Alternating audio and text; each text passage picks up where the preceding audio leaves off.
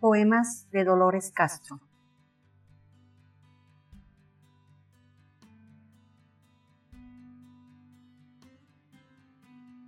Salgo de aquel espacio grávido de sonido, de luz y de sentido, pero nada recuerdo. Era en la antigua noche de los siglos.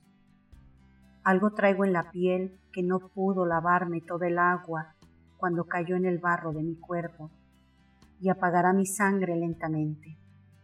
Pasarán los ríos, callarán algún día para siempre.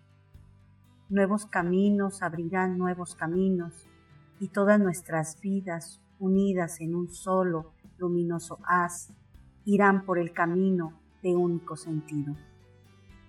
Ahí recordaré la exacta fórmula de mi estructura y sabré de las arcas donde vibran los eternos sonidos de la muerte que ya nunca perseguirán mis noches, de la vida hilo temporal de mis recuerdos.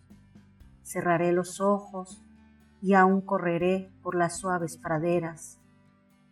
Me cercarán a veces olores de manzana. En medio de la paz de este silencio contrastarán más bellas las luchas que ahora palpo.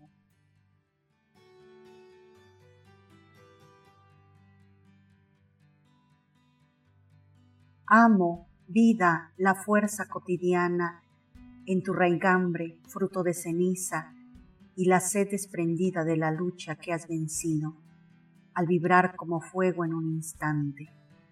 Te amaré como agujas de mis huesos cuando rompan esta dulce prisión de fuego y carne, y te amaré en la mano que retuvo la ceniza caliente de otra sangre y en lo que fue constante afirmación de nuestra estancia. Amo la estancia que será ceniza, pero ocupo su ritmo en el espacio y acaricio la tierra con su paso.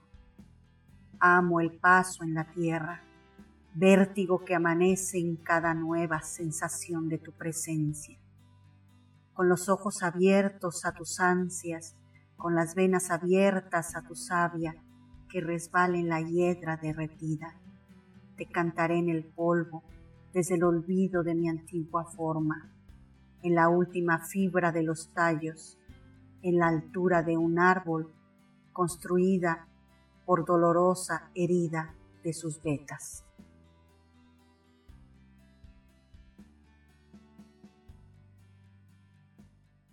Volverá el polvo al polvo caerán desmenuzados los cabellos como último baluarte de mi cuerpo.